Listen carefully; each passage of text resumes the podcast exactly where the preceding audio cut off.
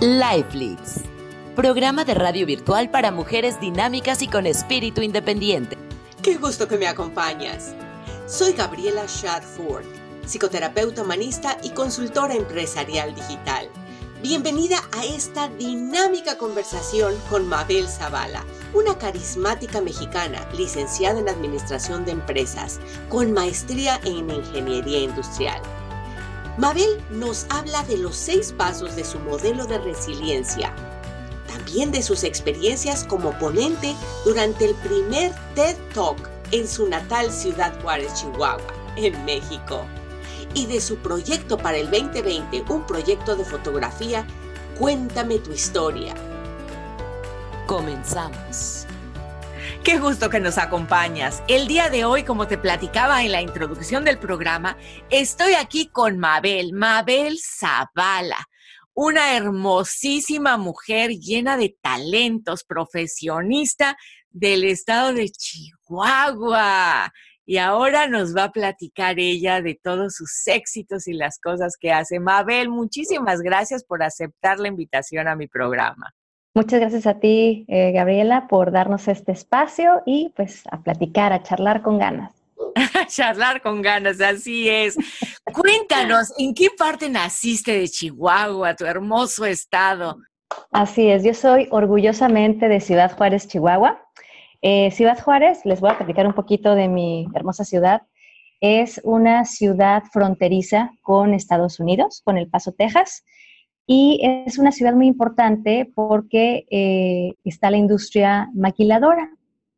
También Juárez es, eh, famoso por eh, sus buenos restaurantes y por la calidad de su gente. Entonces, Juárez es una ciudad importante a nivel estado. Chihuahua es el estado más grande de, México y es la, la, más poderosa económicamente hablando.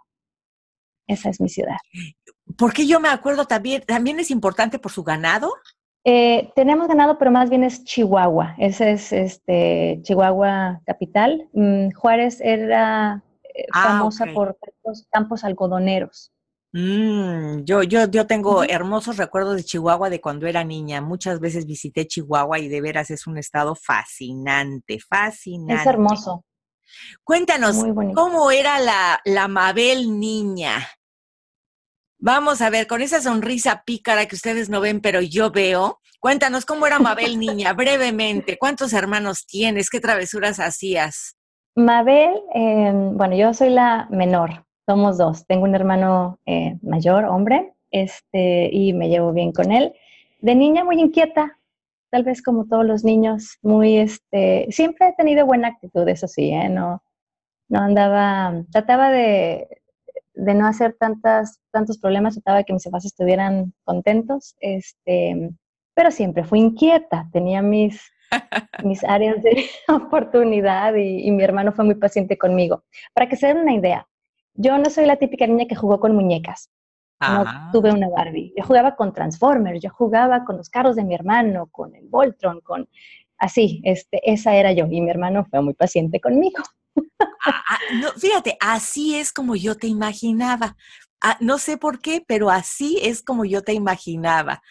Muy intrépida. Yo fui todo lo contrario. Yo era de, de, muñecas, de, de vestidos almidonados y demás, y nunca me dejaban ni subirme a la resbaladilla. Pero déjame decirte algo. Mi mamá me regaló en una Navidad una muñeca grandota de trapo cómo me gustaba mi muñeca de trapo. Era hermosa la, y estuvo conmigo muchos, muchos años. Creo que todavía está en la casa de mis papás, esa mm. muñeca de trapo. Y después, Mabel, ¿qué estudiaste, Mabel? Porque Mabel es una profesionista. Mabel, su carrera profesional es realmente interesante. Cuéntale a nuestro auditorio qué fue lo que estudiaste. Yo estudié administración de empresas. Em, pero déjame que te cuento algo. Antes de estudiar administración, eh, yo estaba, quería estudiar comunicación, fíjate. Me gustaba mucho comunicación y por alguna razón eh, no estaba esa carrera en donde yo vivía, en Ciudad Juárez, entonces tuve que evaluar qué opciones tenía y pensé que era una buena opción la administración de empresas. ¿Cómo va siendo que durante mi formación en, en, la Universidad Autónoma de Ciudad Juárez, este, tuve exposición a grandes oportunidades como IESEC. Creo que alguna vez te, lo comenté o te lo mandé en, sí. en mi resumen. IESEC es la Asociación Internacional de Estudiantes en Ciencias Comerciales y Económicas y se dedican a hacer intercambios en diferentes países. Es, IESEC empezó em, eh, después de la Segunda Guerra Mundial para unificar a, los diferentes países. Entonces yo tuve la gran oportunidad de fundar IESEC en Ciudad Juárez cuando estaba estudiando en, mi carrera, junto con mi grupo de amigos, eh, y me dio mucha exposición a, lo que era el mundo real, porque aunque éramos jóvenes, hicimos nuestro business plan o nuestro eh, caso para poder abrir un, un capítulo en la ciudad, tener que gestionar con las universidades, con las empresas, vender lo que era el proyecto. Entonces tuve esa exposición con lo que era la industria. Em, cuando terminé mi, carrera, eh, yo no quería ser la, típica persona que estudiaba administración y que estaba encasillada en algo... Em, administrativo. En algo administrativo, vamos, sí, gracias por darme la palabra correcta. Em, y me gustaban eh, las cosas técnicas. Entonces, empecé mi carrera profesional y tuve exposición a la que era el área de calidad. Y mi maestría la hice en ingeniería y me especialicé en calidad y productividad. Entonces, esa, eh, yo siempre he dicho que tengo lo mejor de los dos mundos. Claro. Conozco lo que es el, el, las unidades de negocio, que es lo importante, pero también conozco la parte técnica. Entonces es, un, es una buena combinación. Sí, fíjate, ahorita que lo estás diciendo, eh, así es como yo te figuraba. Por eso te preguntaba eso de lo de tu infancia, porque yo, yo figuraba a una Mabel muy inquieta, pero muy creativa, y a una Mabel también muy, muy, usando mucho el intelecto. Entonces yo ubicaba a una Mabel por las cosas que veo de ti, usando pero al 100% las dos áreas de su cerebro, la parte creativa y la parte, la parte artística. Entonces, así es como yo te he percibido. Entre paréntesis, déjenme platicarles que Mabel, yo conocí a Mabel en el pasado Congreso Internacional Digital. Y pues nosotras las mujeres emprendedoras que migramos, eh, estamos pues en diferentes partes del mundo. Ahora coincide que Mabel y yo estamos en el mismo, en los Estados Unidos, y estamos hasta en estados vecinos, pero la relación ha sido pues virtual como todo lo que nosotras las emprendedoras globales ahora hacemos, ¿no? Esas relaciones globales virtuales tan interesantes.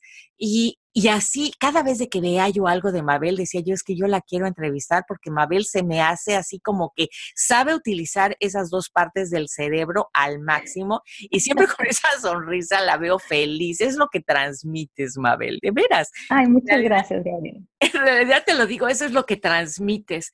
Yo decía, Mabel, aparte le encantan los sombreros, ustedes tienen que verla.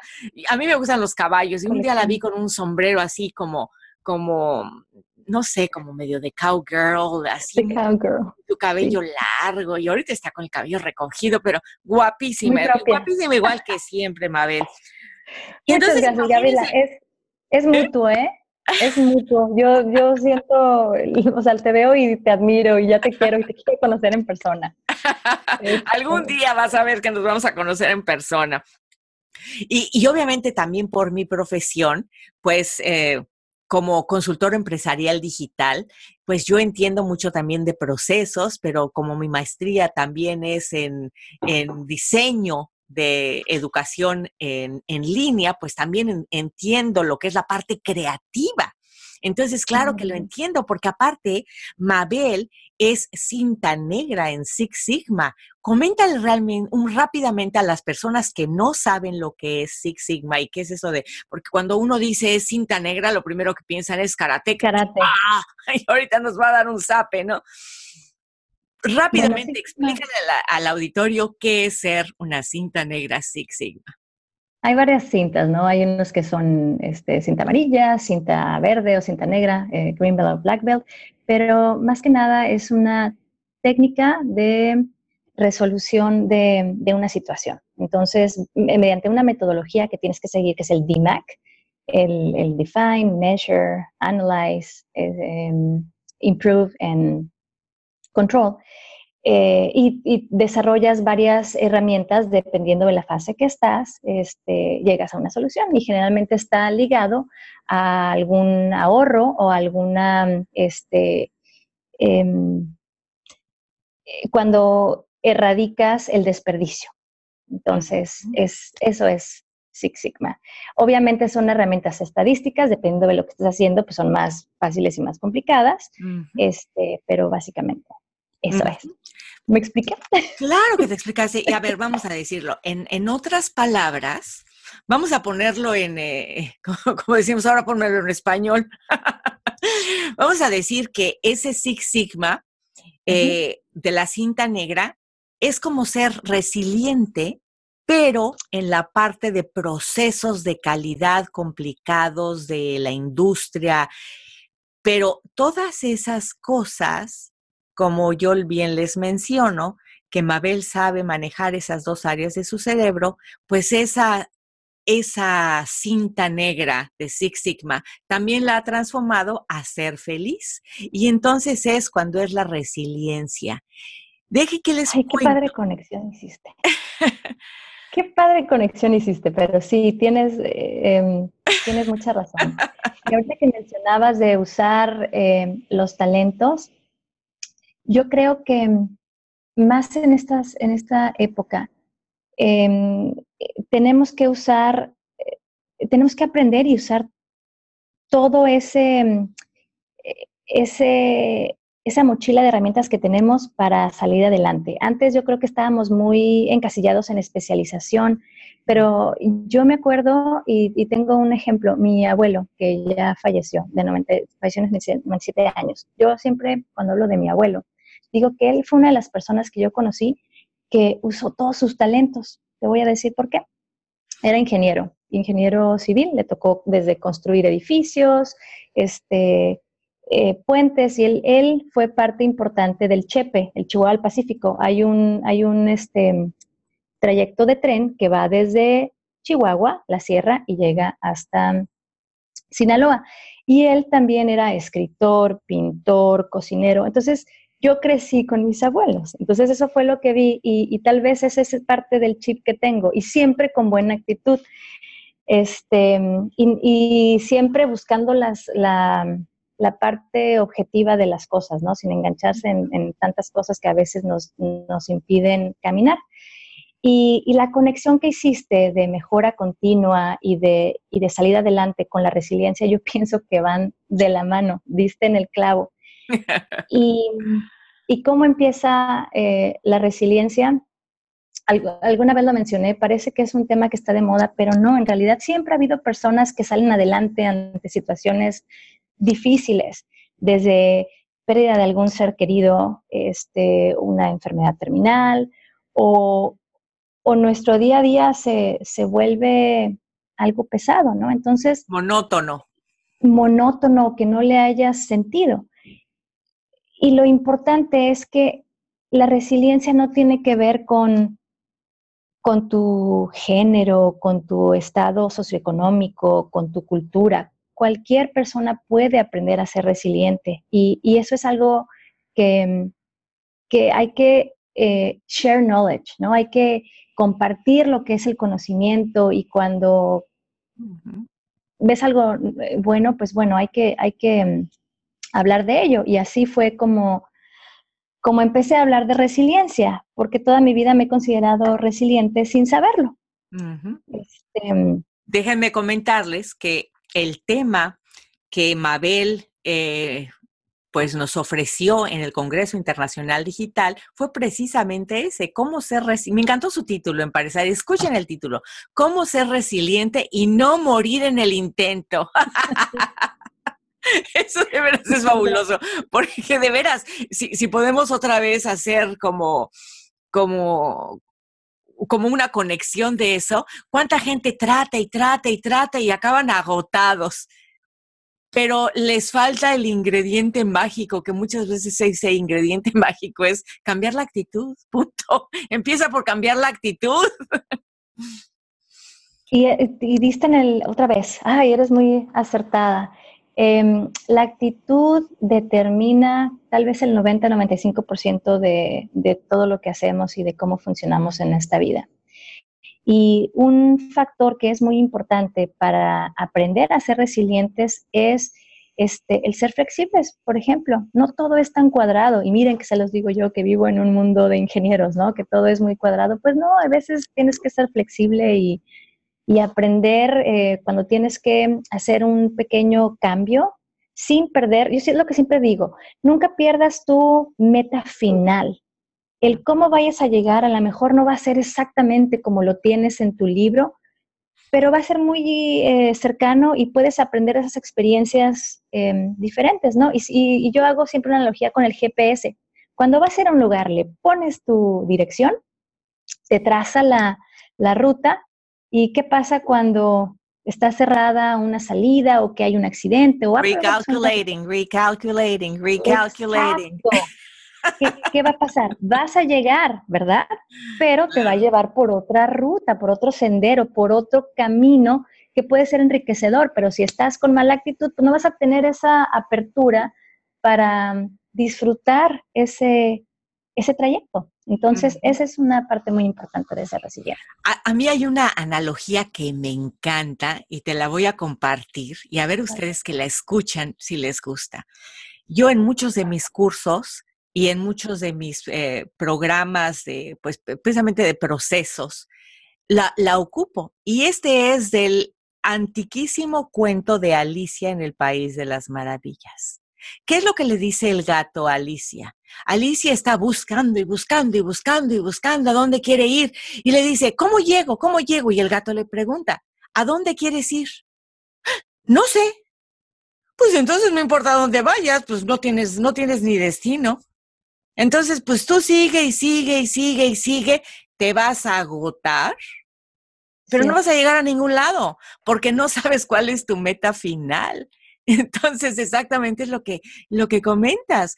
Primero pon tu meta final, hasta dónde quieres llegar, y después, poco a poquito, paso a pasito, te va a llevar a la meta que decidiste. No se desesperen y tampoco si se pueden poner metas intermedias o a lo mejor es una meta relacionada con algo personal o con algo, lo que sea, ¿verdad? Pero van a llegar, disfruten la aventura de, de llegar ahí es como lo que dicen, ¿no? Que la felicidad no es cuando vas a ser feliz, digo, es, es el día a día, es el disfrutar eso, ¿no? este, la otra cosa que va también junto con pegado es abrir tu corazón y así es lo que yo lo llamo el cultivar esas relaciones personales que te suman. Y, y, se van a dar cuenta que a lo largo de su vida van a tener gente que va a estar ahí temporal, va a salir y hay unos que se van a quedar. Y es normal, suele pasar dependiendo de cómo está nuestro eh, sentido de, eh, bueno, nuestro, iba a decir cómo andamos de energías, pero no sé si eso es lo correcto, pero eh, los iguales se juntan. Entonces, este, generalmente sus amistades van a tener esas cosas que los unan en común y cuando ustedes cambien, pues a lo mejor van a, van a tener otro, otro tipo de personas, ¿verdad? Alrededor de ustedes. pero bueno, volviendo al tema de abrir tu corazón, es tienen que hacer esa red de contactos que, los van a sacar de ese momento difícil. Y yo antes no lo entendía, Gabriela, te lo voy a decir, voy a ser muy sincera. Así como me ves, que parezco que soy muy sociable, no soy tanto. Yo creo que me veo más de lo que parezco.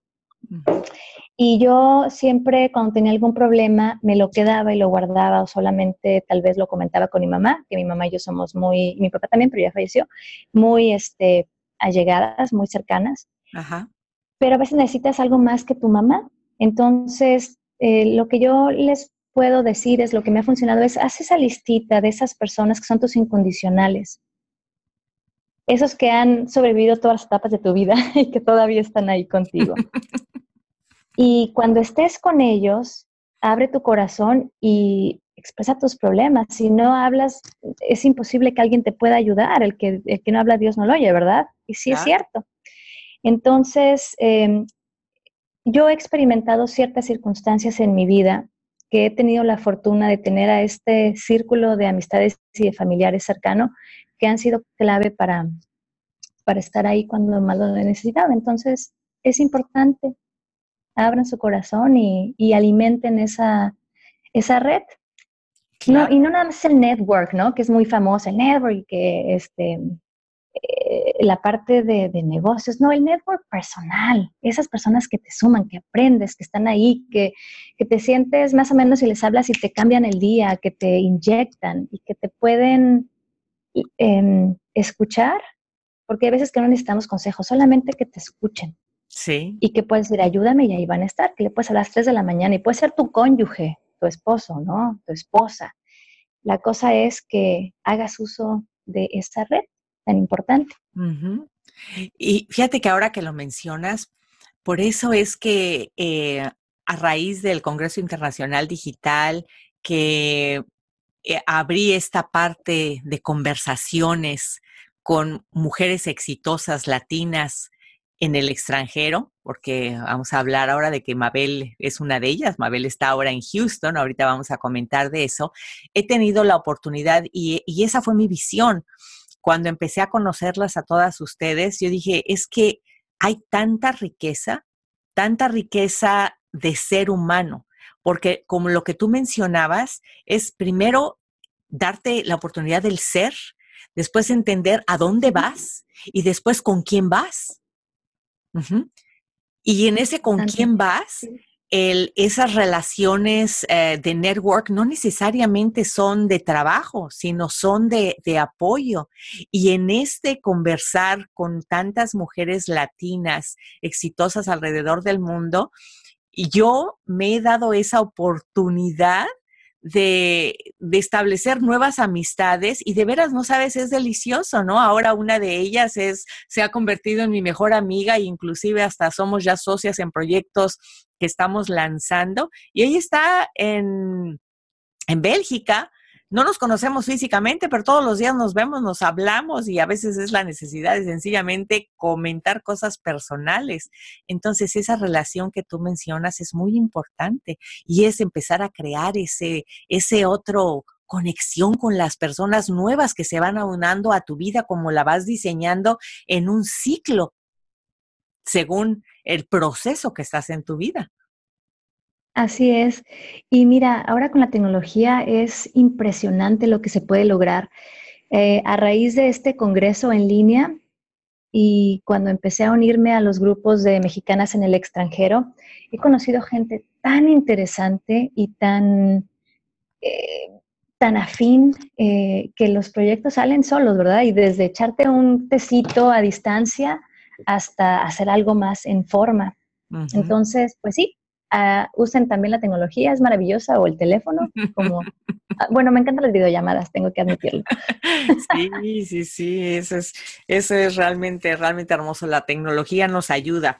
Como les estaba yo comentando, ahora eh, em, Mabel vive en Houston desde hace cinco años y, y ella está trabajando ahora en una empresa petrolera, pero Así es. Eh, esta parte de la resiliencia, una de las cosas pues muy interesantes que ella ha hecho y que pues como ella lo menciona, ha sido no nada más en los procesos de ingeniería y de la administración, sino transformarlos y adaptarlos a su vida personal. Eh, Mabel fue invitada a una TED Talk de su ciudad natal, en Ciudad Juárez, Cuéntanos de esa hermosa experiencia, cómo fue que te invitaron, de dónde salió la oportunidad y por qué escogiste el tema de resiliencia como tu tema para exponerlo en TED Talk. Pues mira, fue muy interesante. Yo vi la, convocatoria salió por medio de este, las redes sociales y curiosamente yo no sabía que una persona que había sido mi compañero en la secundaria era parte de ese de, los pues, eh, organizadores del, TED Talk en, Juárez.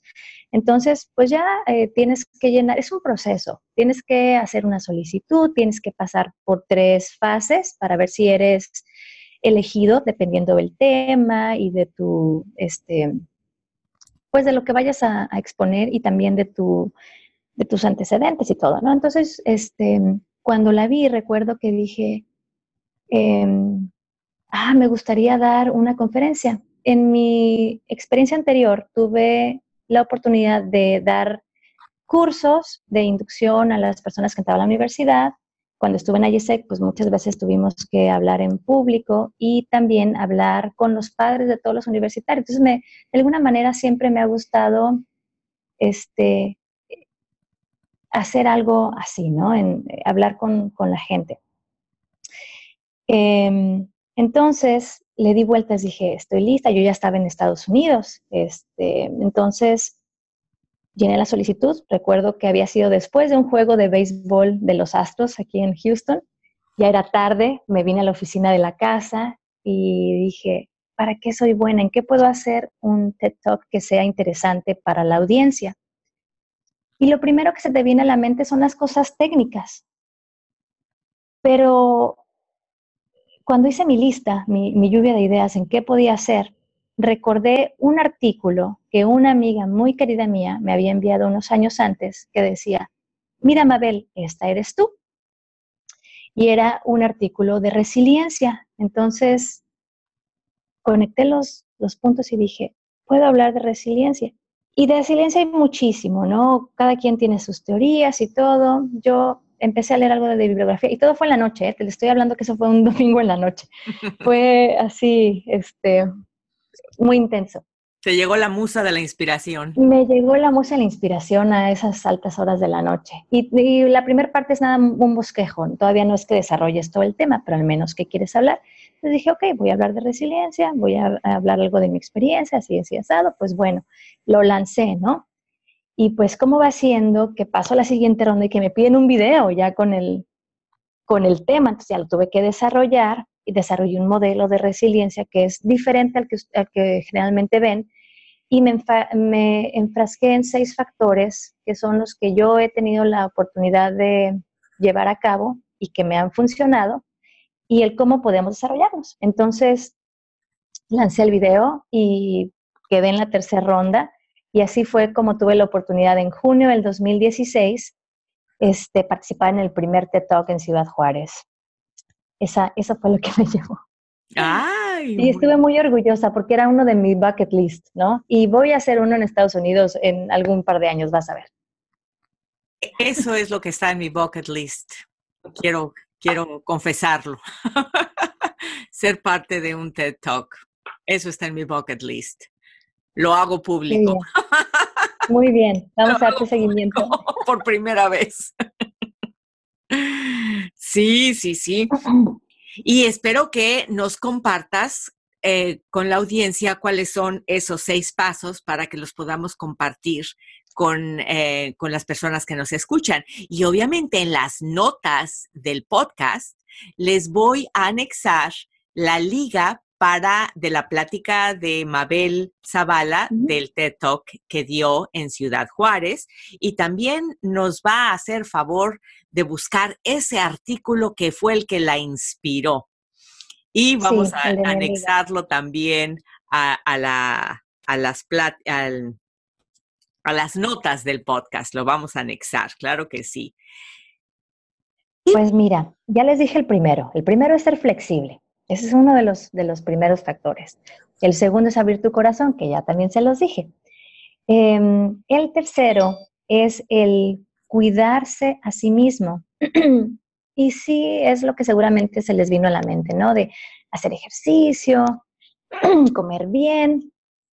Y yo siempre le agrego algo más. Y ahí viene el bucket list, Gabriela, que tanto hemos hablado. Es hacer eso que nos llene el alma y el corazón, que te sientas satisfecho, así como hacer tus podcasts, que yo veo toda tu pasión y, te veo resplandeciente y digo, qué padrísimo, Gabriel está haciendo lo que le gusta y se nota. Es eh, una, característica de la gente resiliente es que ayudan a los demás, no importa cómo. Eh, ayudando en algún grupo, eh, donando con los niños, con los hospitales, ahora en línea, pero siempre este, dar sin esperar algo a cambio. Eso, es una cosa de los resilientes. Este, entonces, busquen cosas que los hagan sentir bien. Si ustedes se tornan por la parte de la fe, qué padre y búsquense pues eh, su iglesia, sus, sus em, grupos de oración y hay tanto, tantas cosas buenas que pueden hacer, o aquellos que trabajan con los girls en los Boy Scouts, o los que estamos en diferentes asociaciones. Entonces, eso es, ese sería el, tercer em, factor que yo le llamo cuídate a ti mismo, que es sí, cuerpo, mente, espíritu. Sí sería. Sí, sí, sí. El otro. Yo, yo, le aunaría eso, es como ser voluntario, porque hay muchas maneras de, de ofrecerte como voluntario en cualquier cosa que te llene, con los ancianos, con los niños, con los jóvenes, con los indígenas, con las mujeres que necesitan, qué sé yo, lo que te inspire, pero ofrece tu, tiempo y tu corazón como voluntario, eso sería parte de ahí. Los animales. Exacto, y claro, los, miren, varias de mis amigas son, ay, son unas hermosas, este, ayudan tanto a niños como personas ancianas como animales y siempre están adoptando y buscando y bueno. Ahora, una cosa, no, no tienen que salir, ¿no? Y ver eh, para qué son buenos. Mire, siempre pueden empezar desde casa. A lo mejor tienen que cuidar a su abuelo, a su abuela, a alguna tía. O sea, todo empieza desde el núcleo familiar. Em, y como dicen, ¿no? El, el, que es buen juez por su casa empieza. No queremos ser candil de la calle, oscuridad de la casa, ¿verdad? Entonces, empecemos por nuestro pequeño círculo de, acción y, ayudemos a nuestra familia. Y después ya se hacen grande, ¿no? Pero eso sería algo que, yo les, les diría. Em, el número cuatro. Otra cosa. Eh, aprender de nuestras lecciones. Y esto va muy de la mano con este, los que hemos estado en, administración de proyectos, usamos lo que es lessons learned, right? Entonces, es tener esa introspección y preguntarnos al final de cada día, ¿cómo lo hiciste? ¿Qué pasó hoy? ¿Qué pudiste haber hecho diferente si algo no te hizo clic? ¿no? Si algo no te gustó. Em, y una cosa muy importante, cuando estamos en una situación de, de problema, eviten preguntarse por qué. ¿Por qué a mí? Es preguntarse qué voy a hacer y cómo lo voy a hacer. Porque en el momento que empezamos, ¿por qué yo? ¿Por qué a mí? ¿Por qué la vida es injusta? Tomamos un rol de víctimas. De víctima. Y cuando estamos en ese rol de víctimas, con esa actitud, ¿qué creen que vamos a traer? ¿Cómo creen que vamos a estar? No vamos a salir. Entonces, sí, pasa eso, necesitamos digerirlo, entender. Obviamente las emociones van a salir, em, pero tenemos que ver, ok, ¿qué sigue? ¿Cómo le vamos a hacer? ¿Y qué es lo que voy a hacer? Y vámonos. Hacen su planecito para salir, pero traten de salir de, ese rol del por qué a mí, porque yo, lo antes posible, porque entonces van a estar en círculos. Entonces, eso es aprender de tus lecciones. ¿Vamos bien? Muy bien, ya llevamos cuatro. ¿Cuál es el número cinco? El número cinco es em, tener sentido del humor y ser optimista. Ay, sí, por favor, no hay nada más divino que saberte reír de a veces de las estupideces que haces. Miren, reírnos de uno mismo es maravilloso. Es, el, no tener, el, no tener, temor al ridículo. Y a veces es tan difícil para unas personas, siempre quieren estar en su, en su status quo. Ahora, yo le doy un twist también, siempre le, le agrego algo más. Sí, es este, ser optimista, que tengas una buena actitud, que seas positivo, pero ahí les va cuál es la parte clave. Tenemos que aprender a separar las emociones positivas de las negativas y tenemos que centrarnos en, en las positivas. Este, ahí les va cómo. Em, y es un ejercicio tan fácil, pero no es, no es bueno, tenemos que decidir hacerlo. Mi mamá, y eso lo platico en la charla TED, porque me gusta mucho contarla. Mi mamá siempre me decía, amor y aborrecimiento no quitan conocimiento. Y yo decía, y eso, repítelo nuevamente, por favor. Amor y aborrecimiento no quitan conocimiento. Entonces, en nuestra vida siempre habrá gente que no nos agrade, que no nos cae bien, algo no nos checa, ¿verdad?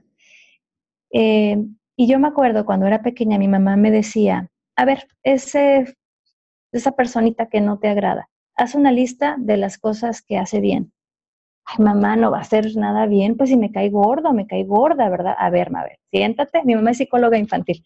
Uh. Este, yo creo que hacía las técnicas conmigo. Bueno, pues ahí me tienes, haciendo una listita de esa persona que, ay, no soportaba ver, trabajar, jugar, nada, ¿no? Y era un ejercicio muy interesante y me daba cuenta que, este, pues no era tan diferente a, a mí. Había cosas que hasta podía aprender y no precisamente que nos volviéramos cercanos o amigos, pero podía tener una relación cordial.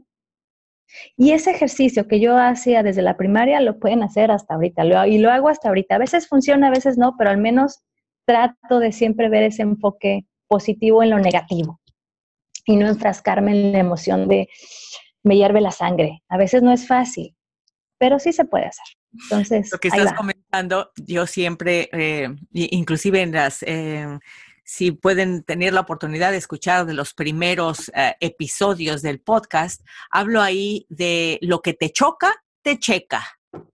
Te checa, exactamente. Exactamente, lo que, te choca, te checa. Porque eso supuestamente, y estoy haciendo entre paréntesis la, la, parte negativa que te choca de esa persona, no es otra cosa más que se refleja lo que tú eres de e, eso, haz de cuenta que es el espejo que estás viendo de ti, que algo pasa en ti, te estás viendo en esa persona y te choca, por eso te checa, lo que te choca, te checa. Y cuando lo analizas dices, ay Dios mío, pero es que yo a veces soy de esa tal cual, es una transferencia cuando te cae el 20, dices tú, híjole, no es esa persona, soy yo. Entonces ya cambias tu energía y tu, y tu forma de ver las cosas, pero ese proceso a veces no es fácil, Gabriela. Y yo, yo que lo he platicado con tanta gente, a veces me ven así como que esta chava está loca. Bueno, esta, esta mujer está loca.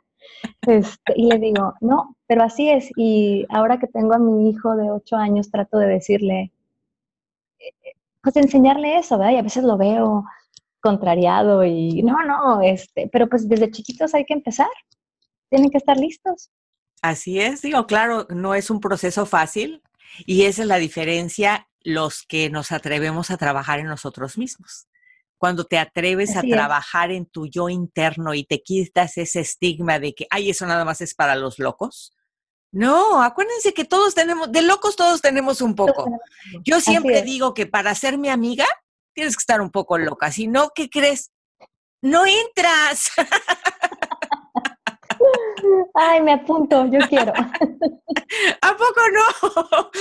Eh, yo siento que por eso soy tan feliz. Yo soy una feliz de la vida. Soy una feliz de la vida, pero para, para entrar en mi ritmo tienes que estar un poquito loca y reírte a veces de esas cosas, de que dices, ups, pero una cosa es reírte de ti mismo y otra cosa es maltratarte. Abusados, no es lo mismo. No es lo mismo. Y déjenme rápidamente nada más poner el ejemplo. La diferencia de reírse de uno mismo y maltratarse es bien importante. Cuando tú haces algo mal y dices, ¡ay, estúpida! ¡Ay, qué bruta soy! ¡ay, ay, no! Eso no es reírte de ti mismo, eso es maltratarte. Nunca lo hagas, nunca lo hagas.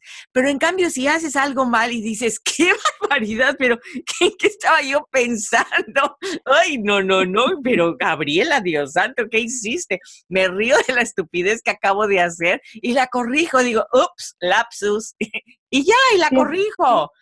Exacto, no pasa nada, ya, ya viste, te reíste y move on, ¿no? Como dicen, dice, hay, em, hay un coach de fútbol americano, que no recuerdo el nombre, pero dice, este, own it, fix it and move on, ¿no? Own it, fix it and move on, exactamente.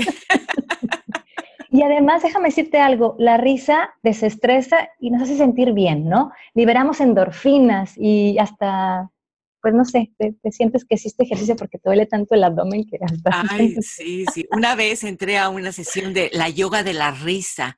¿Cómo te Ay, qué cosa tan divina, de veras, es que cuando aprendes a reír y a reír y a reír, reír saca el estrés, créanme, saca el estrés. Nos falta uno. ¿Qué pasó con el número 6, Mabel? ¿Cuál es el número 6?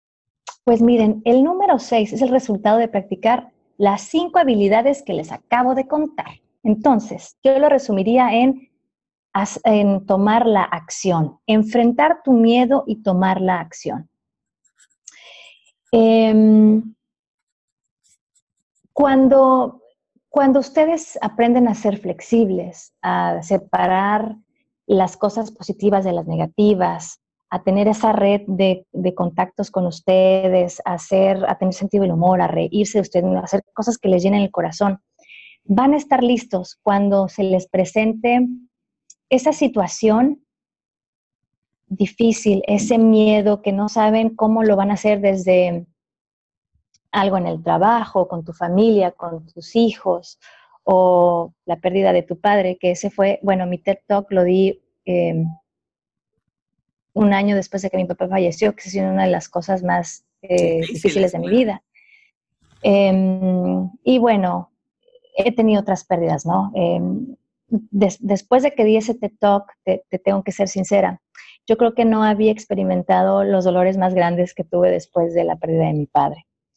Y cuando hice la primera vez el modelo, em, no tomé en cuenta cómo salir de ese, aislamiento. Y ahorita vamos a platicar de ese modelo.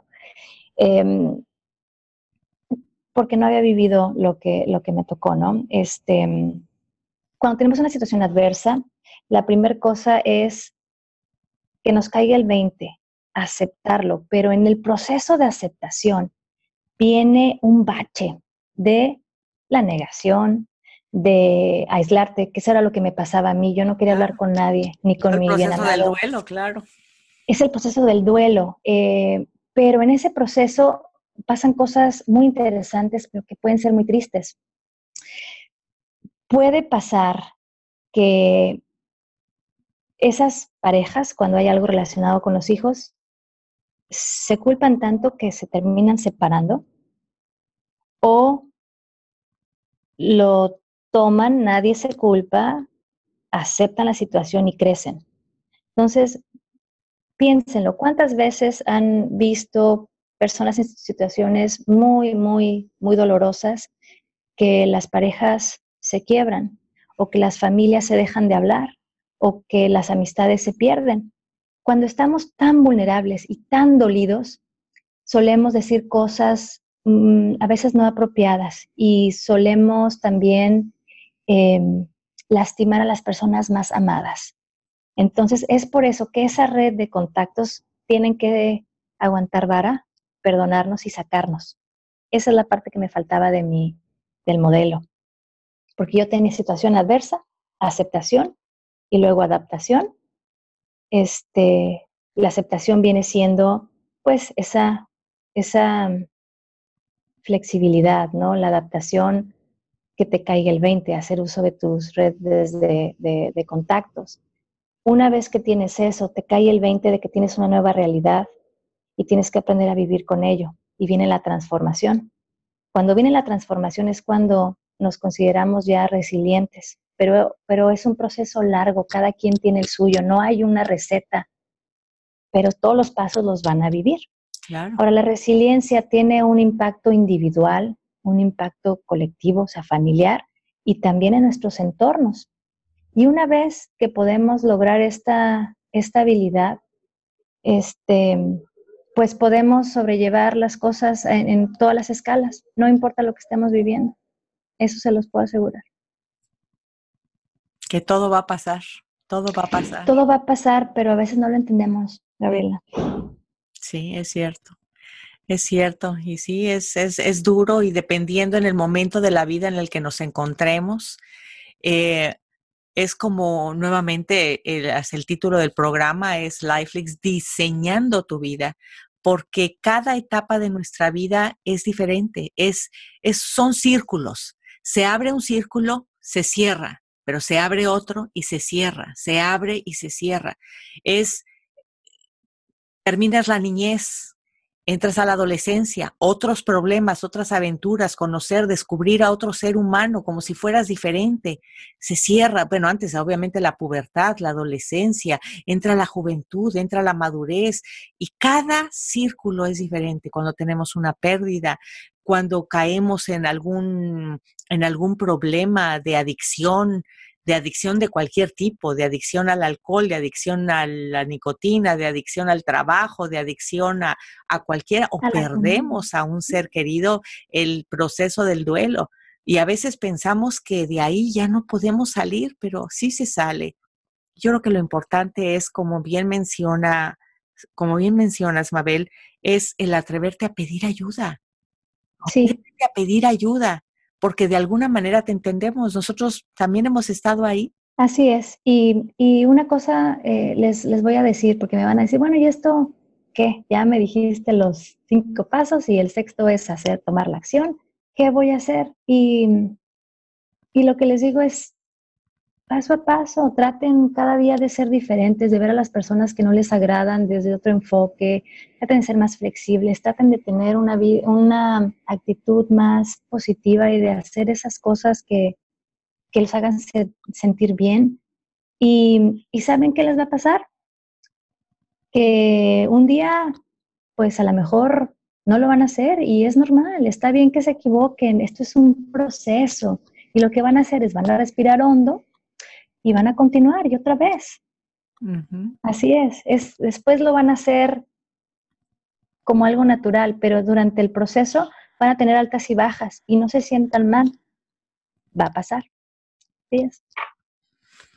como para, como, ya te, sí, te veo, ustedes no la pueden ver a Mabel, pero veo como la emoción se le está, le está llegando al corazón y a la garganta, se la veo es como, eh, a mí me gusta mucho ejemplificar con algo. Con esto que estás diciendo, imagínate, ¿qué te gustaría hacer? ¿Un roble o un bambú? Los dos son hermosos, son completamente diferentes y son hermosos. Pero tú ves un roble y dices, yo quiero ser un roble, soy fuerte, tengo el... Pero eres duro, eres duro. Y eres hermoso, pero eres duro. Y cuando llega una tormenta, y de eso me acuerdo mucho, porque aquí en un año tuvimos, en el 2009, tuvimos una helada. E, en la historia, sí, fue de veras histórica. Fue una helada de hielo, no nevada, sino helada. Los árboles se congelaron. Eran como, imagínense que estábamos adentro de un congelador. Los robles estaban congelados no podía salir, yo vivo en el bosque, no podía salir al bosque porque los mm. robles, cuando se venía el viento, los postes de luz, los robles, se, así, imagínate que estás agarrando un lápiz y así se oía en el bosque. Entonces los árboles que son tan hermosos pero son rígidos, se rompieron en dos, se rompieron en dos pero cuando tú te imaginas un bambú, el bambú es hermoso, pero es flexible. Viene el viento y entonces imagínate al bambú, se mueve con el viento, se mueve con el viento y a veces cambia de dirección y se vuelve a parar. Y a veces a lo mejor ya va a ver a otro lado, a lo mejor necesita la ayuda de que su amo el dueño de donde están esos bambúes los amarre y los detenga un rato en lo que vuelve a tener la fuerza. Eso quiere decir el pedir ayuda. Amárrate de tu ese, de ese círculo y agárrate de ahí un rato hasta que necesites y hasta que tengas otra vez la fortaleza de agarrar otra vez tu eje. Pero no te pongas en ese soy duro como el roble. Sé flexible. El voy a salir solo, el nada, yo puedo solo, sola, no necesito a nadie. Porque en realidad necesitamos a, necesitamos a los demás, no, no podemos solos. Claro. Qué, qué padre lo del roble y lo del bambú, me gusta. El, roble y el bambú. Mabel, se nos está terminando el tiempo. Antes de que terminemos, quiero comentarles que eh, Mabel tiene un, un proyecto interesante del que quiero que brevemente nos platique. Mabel tiene un proyecto interesante en el que está trabajando porque ella como una de sus pasiones es la fotografía.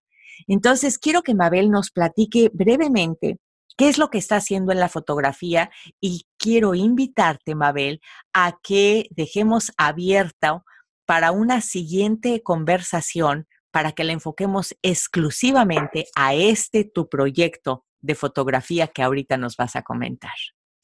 Ay, qué maravilla, gracias Gabriela. Pues rápidamente.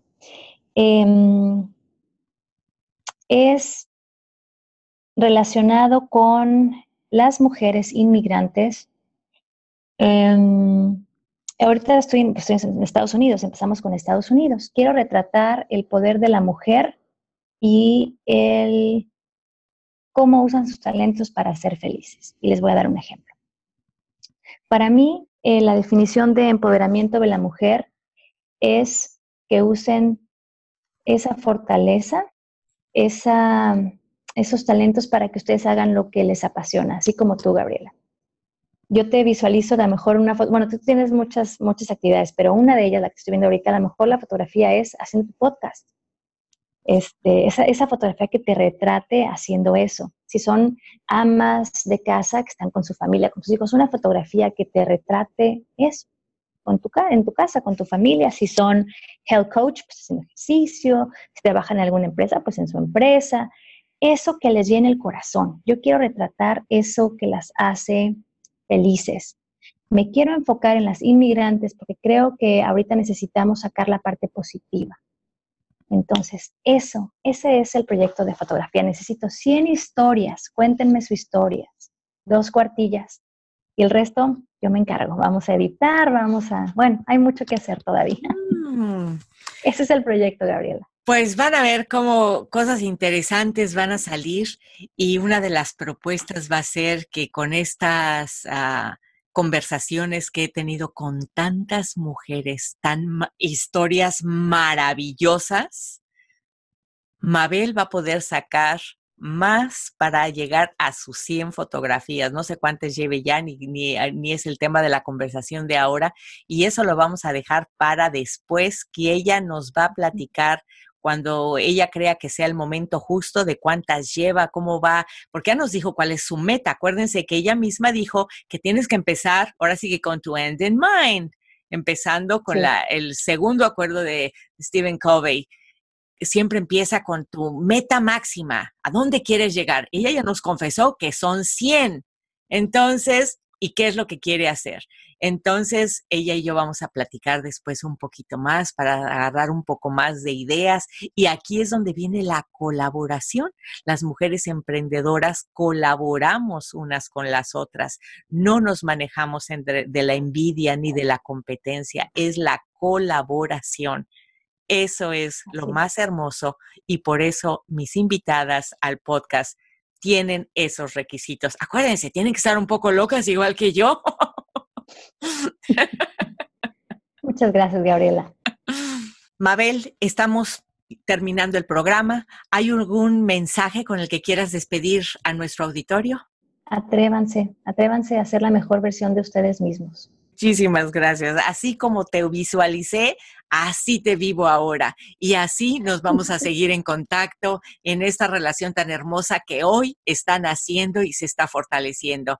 Y a ti que nos escuchas en cualquier parte del mundo, recibe nuestro abrazo, mi gran afecto y síguenos escuchando porque hay otras mujeres que nos vienen a dar su testimonio de vida de todos los éxitos que han logrado profesionales y personales. Muchísimas gracias. Soy Gabriela Sharford. Un abrazo donde quiera que te encuentres. Mabel, un beso y un abrazo hasta Houston.